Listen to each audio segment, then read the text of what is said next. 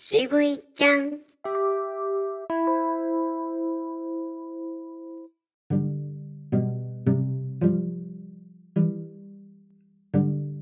4月27日になりました。渋い音楽スタジオの渋い銀座風呂です。ボイストレーニングは皆さんうすうすはご存知の通り毎日ちょっとずつの積み重ねが大切です。しかしこれは一人で行うのがとても大変です。そこで昨今暇なボイストレーニング教室会長の渋い銀座風呂です。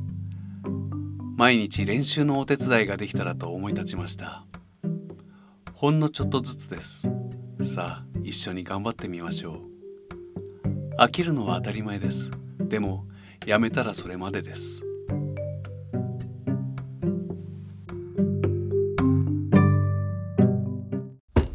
渋いちゃん。